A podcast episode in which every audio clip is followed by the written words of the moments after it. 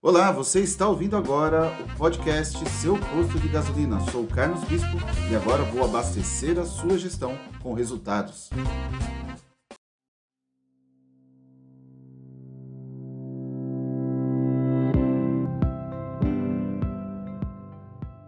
Um valor abstrato, constituído por elementos incorpóreos que juntos formam um termo chamado fundo de comércio. Seja muito bem-vindo você que é um revendedor já experiente ou você também que é um aspirante a revendedor, onde o tema de hoje, o tema do nosso terceiro episódio, vai muito de encontro sobre as suas necessidades, tanto para expandir uma rede ou para você que está querendo fazer o primeiro investimento e entrar para o segmento da revenda. No episódio número 2, foi o episódio passado, eu falei sobre as modalidades, as maneiras para entrar no segmento da revenda. E hoje eu vou dar continuidade a um desses elementos, a uma dessas modalidades que representa no mercado brasileiro aproximadamente 80% das negociações, seja ela por novos entrantes, seja ela por quem está expandindo uma rede para quem já é experiente e está adquirindo um segundo, terceiro, ou seja lá a quantidade de postos que esteja adquirindo. Mas, fundo de comércio é um tema importante no segmento da revenda e é por ele que o mercado muitas vezes é sustentado, porque a troca de comando pode ocorrer de diversas formas, de diversas vezes, e o posto tem que continuar ali firme e forte. Então vamos lá, vamos falar um pouco mais a respeito dos conceitos. Para você que tenha o interesse em entrar no segmento, como eu disse, né, você provavelmente é um aspirante a revendedor, está aí procurando postos para serem comprados e muitas vezes acha que está comprando um posto de combustível, mas na verdade está comprando o direito de exercer uma atividade de compra e venda de combustíveis. É exatamente isso. Então vou abordar com você um pouco mais sobre as principais dúvidas de todo esse tempo aí que eu recebo de revendedores ou de investidores que querem entrar no segmento e acabam é, me procurando. Eu tento ajudar da melhor forma e é isso que eu vou tentar fazer aqui para você também nesse episódio. Importante ressaltar que o fundo de comércio, antes de ser negociado, ele tem que ser constituído. Ué, Carlos, o que, que você quer dizer como constituição? Eu iria até mais além. Ele tem que ser construído, ele tem que ter o alcance da maturidade. Existem duas formas de se constituir um fundo de comércio. A primeira delas é quando, de repente, o revendedor já possui um imóvel, um terreno, faz a construção, as instalações necessárias e deixa o posto pronto. A partir daquele momento, ele vai abrir também, claro que já deve estar aberto, já deveria estar aberto nesse momento, um CNPJ. Então, tudo começa a partir de um indivíduo, que é uma pessoa comum, que constitui uma sociedade, que é uma empresa, que é um CNPJ. E a partir dali, quando tiver o direito de explorar a atividade de compra e venda de combustíveis, inicia-se o processo de constituição do fundo de comércio. Então, essa seria a primeira etapa. Seria o criador do fundo de comércio. Né? Porque para você começar a constituir, tem que ter a instalação pronta, tem que ter autorizações para poder comprar e vender combustíveis e tem que ter então o primeiro pontapé inicial, que é a venda do primeiro litro de combustível. Isso que eu te falei é a primeira forma de se constituir um fundo de comércio. E a segunda maneira também, muito comum no mercado, é aqueles postos que você já deve ter passado por aí e viu que um posto fechou, está tá servindo ali de estacionamento, está né? Tá, tá servindo ali de venda de bandeiras de time de futebol, camisas de time de futebol, redes, muito comum isso daí, mas nada mais é um fundo de comércio que foi destruído, que acabou, que se encerrou, que se desconstituiu. É exatamente isso. O fundo de comércio ele tanto pode ser constituído como ele pode ser destruído, desconstituído. Então é muito importante que tudo que eu vou falar para você nesse episódio vem para você ter cuidados, mas também vem para falar sobre as vantagens, os benefícios, ora também as desvantagens que são os grandes desafios para se manter um bom fundo de comércio. Passando para a segunda maneira de se constituir então o fundo de comércio, como eu disse, é quando você passa então ver aquele posto abandonado e por sua vez você pode procurar o, o proprietário do imóvel e dizer o seguinte: olha, eu quero abrir uma empresa nesse posto e quero criar um fundo de comércio e começar a operar. Obviamente, ele vai ali ter o direito de, por um contrato de locação, de explorar ali o imóvel. Muito importante que fique claro para você, até vou falar mais mas que esse contrato de locação tem que ser entre a pessoa física constituída para criar o fundo de comércio e o dono do respectivo imóvel. Mas isso eu abordo um pouco mais lá na frente.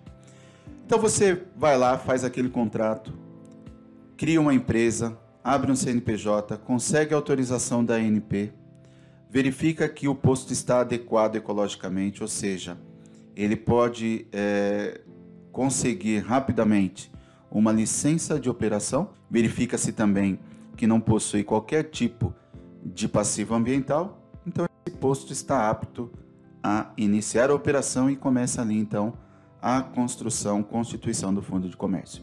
Então são essas duas maneiras que se constitui, se constrói um fundo de comércio. E aí sim, no período da sua maturidade, é o período que ele já pode ser negociado, ou que mais convém ser negociado. Nada impede, mesmo não estar a, a ter alcançado a maturidade, que seja negociado. Mas, obviamente, que a valorização desse ponto, né, desse fundo de comércio, ele não será tão alta. Portanto, por isso que é muito comum, apesar de ser praticamente 80% das negociações de postos a partir do direito de exploração da atividade a partir do fundo de comércio, é importante ressaltar que ele tem que ser valorizado. E como é essa valorização? Se dá simplesmente por um processo holístico de mercado, onde você constitui uma determinada visão da operação e com base em experiência de outras negociações, outros postos que foram negociados, você pode aplicar um fator múltiplo seja pela galonagem, seja pelo lucro líquido, o EBITDA, seja por outros termos. E também tem o método que é aconselhável em qualquer tipo de avaliação de uma empresa, que posto não deixa de ser uma empresa, um negócio, pelo fluxo de caixa descontado. Em algumas oportunidades, no canal do YouTube do seu posto de gasolina, eu compartilho alguns vídeos destacando alguns pontos sobre o valuation, sobre a avaliação do fundo de comércio, onde nós temos uma ponderação de métodos do que se pratica no mercado e que foi um vício antigo, desde a época em que os preços eram tabelados, até o momento que sabemos que um posto bom é um posto que gera renda, que gera lucro. Então, essas ponderações de certa forma, se constitui a valorização desse fundo de comércio. Poderia ser um tópico aí, um assunto, a questão do valuation, para um próximo episódio. Então, em breve, você poderá também ouvir um pouco mais especificamente a respeito do valuation em fundos de comércio. Então, ok, Carlos. Então, você disse que existe a valorização do fundo de comércio. Mas o que é o fundo de comércio? Você começou aqui o episódio dizendo sobre bens incorpóreos. Exatamente. O fundo de comércio, apesar dele ter essa valorização, é, costuma-se dizer que ele é uma composição. Né? Ele, ele, ele, ele se complementa, ou ele é definido por elementos que tendem a ser avaliados ou mensurados em conjunto. Por exemplo, a localização que ele está, o potencial futuro, de repente, de uma expansão de um bairro, a carteira de clientes atual que ele tem, a possibilidade de expansão física desse negócio, a possibilidade de expansão também das atividades de rentabilização por metro quadrado, como criação de lojas, centro de lubrificação, sublocações de outros elementos que podem monetizar o posto, enfim, tudo isso, não isoladamente, se constitui um valor abstrato, um bem incorpóreo. Se você conhece um pouco sobre termo contábil, se diz como um ativo intangível. Internacionalmente também, muito mencionado como goodwill. Então, exatamente isso se compõe um elemento chamado fundo de comércio. Mas é importante que se saiba que grande parte da negociação do Brasil em relação à troca de comandos, como eu disse, se dá pela negociação do fundo de comércio, que é o direito né, de exploração da compra e venda de combustíveis. Ok, Carlos, mas agora vamos falar um pouco sobre benefícios. Por que, que vale a pena ter um fundo de comércio? Primeiramente, é válido porque você pode comprar o direito, comprar o fundo de comércio daquele posto, sem a necessidade de comprar um imóvel, sem a necessidade de investir em valores imobiliários, ou seja, construir um imóvel novo, uma instalação de um posto, comprar o terreno para construir o posto, ou até mesmo comprar um posto pronto para poder abrir uma empresa. É exatamente isso que é como vantagem. Você consegue investir muito menos. Vou dar um exemplo prático que eu gosto sempre de mencionar. Você vai construir um posto, você não vai gastar menos que um milhão de reais, um milhão e duzentos mil reais. Então isso é um valor de construção. Agora, eu posso ter um posto nas mesmas condições, atribuindo apenas o fundo de comércio, que é o que vale para mim como empresário. Talvez esse fundo de comércio eu tenha que investir 800 mil reais, 700 mil reais, 500 mil reais. Enfim, depende do potencial daquele posto. Então, essa é uma vantagem. Você não precisa construir um posto do zero, o que demandaria aí dois anos para começar a ter retorno. Por sua vez, você tem a opção de escolher um posto que já está em atividade, que já está gerando caixa, que você já pode se beneficiar para o retorno do seu investimento. Se bem feito, isso vai prevalecer e vai acelerar muito a sua rentabilidade. Então, isso é um dos benefícios. Outra situação também que a partir do momento que você não queira mais estar no segmento, por qualquer motivo, qualquer outra razão, você pode simplesmente negociar o fundo de comércio, que obviamente também se justifica por ser um valor mais fácil de ser negociado do que o valor total entre o imóvel que está constituído e talvez mais aquele fundo de comércio. Podemos ter outros detalhes também em um outro podcast para falar sobre a construção de um posto do zero, que inclusive temos aqui um vídeo anteriormente explicado, temos também um curso de investir no primeiro posto, que se você acessar o canal do YouTube, você também vai encontrar essa oportunidade lá. Carlos, e agora me fala um pouco sobre as desvantagens de ter um posto por intermédio do fundo de comércio. Exatamente. Uh, existem sim algumas desvantagens. Primeiro é que para você manter o fundo de comércio, você tem que ter uma relação com o dono do imóvel. Essa relação é a partir de um contrato de locação. Assim como é um contrato de locação de uma casa, é um contrato de locação também entre o fundo de comércio e o dono do imóvel. Claro que existem algumas peculiaridades empresariais de direito civil, direito empresarial e é por isso que deve existir alguns cuidados em função dessas desvantagens. E quais seriam essas desvantagens? Vou listar a primeira. Uma delas é você faz o contrato de locação entre o fundo de comércio e o dono do imóvel e faz por um prazo, por exemplo, por exemplo, de cinco anos. Esse prazo de cinco anos, a partir de cinco anos, tá? Isso uh, por questão de jurisprudência, de costume, se constitui um fundo de comércio. Logo, para você ter um posto com constituição do fundo de comércio, você precisa permanecer ali cinco anos. Ou seja, precisa existir cinco anos de contrato de locação entre o fundo de comércio e o proprietário do imóvel. Então, essa é a primeira dúvida básica.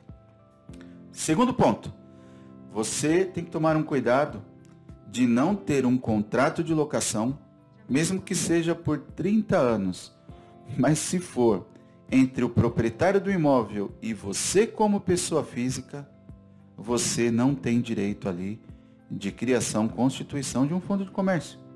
Então, logo, se daqui cinco anos o proprietário solicitar a entrega desse imóvel, você não tem como comprovar que existe um fundo de comércio, que se constitui um fundo de comércio e não tem ali um ambiente para você poder fazer a indenização, ou seja, a indenização pelo fundo de comércio. Já no caso de você ter esse contrato de locação entre pessoa jurídica do posto, entre a empresa, o fundo de comércio e o proprietário do imóvel, passados cinco anos, sim, se ele solicitar o imóvel, você tem o direito de ser indenizado ao valor de mercado. Tá ok? Então também é um assunto que demandaria aí vários pontos para serem discutidos. Que a gente não está discutindo direito, que é certo, que não é certo. Mas sim sobre a regra, a regra básica que existe na cultura uh, do mercado de postos de combustíveis para fundo de comércio. Ótimo, Carlos. Então você já falou dos benefícios, que é você recuperar o seu capital investido mais rápido. Você falou também uh, de, das desvantagens, que é talvez você constituir o fundo de comércio e aí você fez um contrato é, de locação e uh, passou cinco anos, o proprietário do imóvel pode solicitar o, o, o imóvel, né, que você desocupe, enfim, vai entrar no processo de indenização e assim por diante. Vale ressaltar ainda também que geralmente quando é feito esse contrato de locação, vamos dizer que é pelo período de cinco anos, você tem direito, quando é constituído o fundo de comércio, a uma renovação por mais cinco anos. Seja ela automática pelo contrato, ou seja a partir de um, uma modalidade jurídica chamada renovatória, que deve obedecer a alguns critérios, inclusive de prazo de antecedência para se entrar com esse pedido de renovatória. Mas esse pedido de renovatória, ele pode ser utilizado por apenas uma vez. Então, se você tem lá um contrato inicial de cinco anos, você tem mais cinco anos de renovação automática ou por renovatória. Se você fez um contrato inicial de 10 anos, logo você tem uma renovatória para mais 10 anos ou também por uma renovação automática, dependendo do contrato. Então, muito cuidado ao se adquirir um fundo de comércio.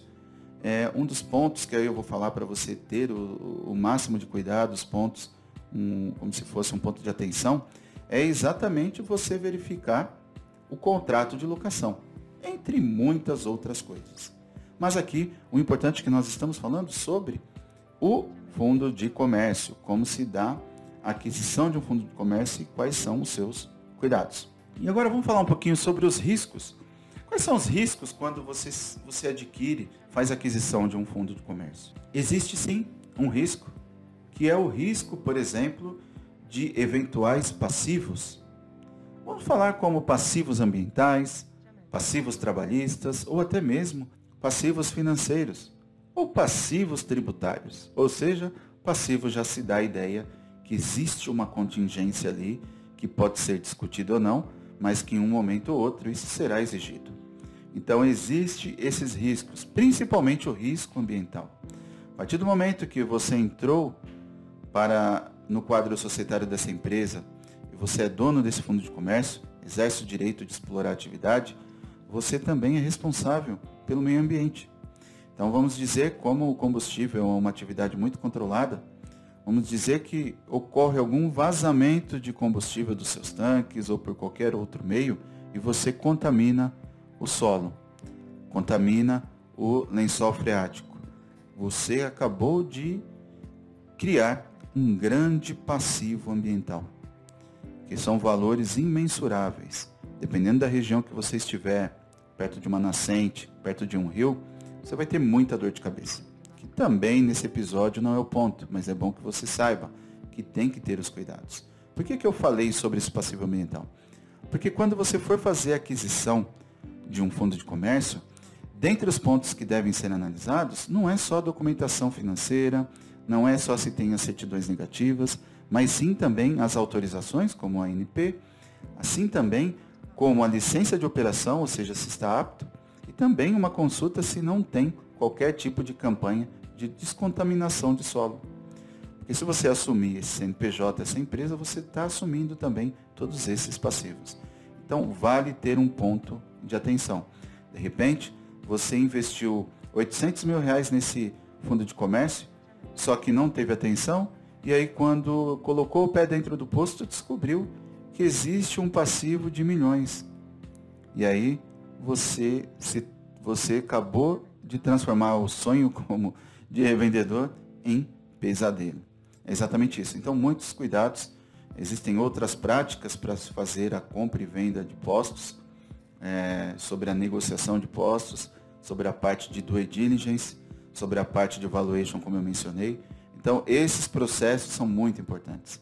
É, muitas vezes eu vejo é, o cara que quer comprar um posto e acaba indo no papo do vizinho, do tio, do amigo que é revendedor e não procura um especialista. Não procura um especialista que sabe do que está falando. Eu vejo muitos aventureiros, nada contra a profissão, mas sim a especialidade, no caso, é, imobiliárias, é, basicamente corretores de imóveis, tentando fazer negociação de postos. Não é tão simples. A modalidade de compra e venda e uma peça de contrato é igual, é semelhante. Então é muito importante que ao ter interesse em entrar para o segmento, você que quer comprar mais um posto para sua rede, que você procure um especialista para, de certa forma, te orientar em todos os aspectos. Assim também como é recomendado você procurar um contador que conheça sobre a legislação, o trâmite de postos, porque também não é qualquer um que pode ter um posto. Você sabia disso? Para você ter um posto, por exemplo, no estado de São Paulo, você tem que comprovar o seu lastro financeiro. Você tem que apresentar a sua declaração de imposto de renda. Você tem que entrar com um processo de homologação através de uma portaria para poder ser autorizado a ter um posto de combustível, a pertencer ao quadro societário de um posto de combustível. Eu tive que passar por isso. E isso começou depois do, do ano de 2000. Tá? Praticamente foi no ano de entre 2007 2008, salvo engano, até 2009. No meu caso, em 2008, eu recebi o fiscal da Secretaria do Estado na minha casa. Ele queria saber se realmente eu existia. Né? Dado o histórico que vem do, do segmento de muitos anos atrás, de pessoas que trabalhavam de forma ilícita, que tinham os famosos laranja, e aí era fácil você abrir, fechar um posto, abrir, fechar um posto. E depois dos anos 2000 isso mudou muito.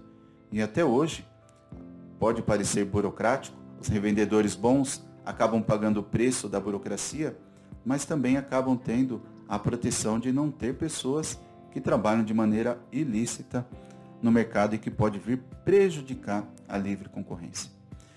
Exatamente são esses aspectos, de maneira, como eu disse, básicos, mais importantes, aqui você já consegue cobrir, de tudo isso que eu te falei, pelo menos 80% dos principais riscos, 80% dos principais benefícios. Então é claro que não para por aqui esse tipo de estudo, esse tipo de avaliação de comportamento de compra, de comportamento de entrar para um segmento do posto, de se tornar empresário. Eu sempre digo que o racional tem que prevalecer ao aspecto emocional. Então, esses são os cuidados, né? Já falei para você também sobre os riscos, então, muito cuidado na hora de entrar para o segmento. Verifique a sua capacidade financeira real. Se o posto que você está comprando, né, o fundo de comércio, você mensurou qual é a necessidade de capital de giro, se vai ter o total do investimento. Se você tem alguma dúvida sobre pontos mais específicos para entrar no segmento, no episódio número 2, que foi o episódio anterior, lá eu comento também a respeito desses cuidados. Talvez em breve aí eu possa fazer um novo episódio com mais detalhes específicos de cada modalidade de aquisição de postos. E também no próprio canal do YouTube, é, que tem lá também do seu posto de gasolina, você também pode consultar alguns vídeos que às vezes a gente acaba postando algum conteúdo lá. Tá legal? Bom, então é exatamente esse recado que eu queria dar para você, queria explicar um pouco mais a respeito da modalidade de entrar para o segmento a partir do fundo de comércio. E esse episódio foi exatamente para falar o que é um fundo de comércio. Te espero no próximo episódio, espero que tenha atendido aí as suas expectativas, a sua necessidade, que você que esteja aí pesquisando, à procura de um novo posto, o meu recado que eu deixo é procure um especialista. Não faça nada que você não tenha certeza, que você não tenha estudado, que você não tenha acompanhado todo o histórico desse posto.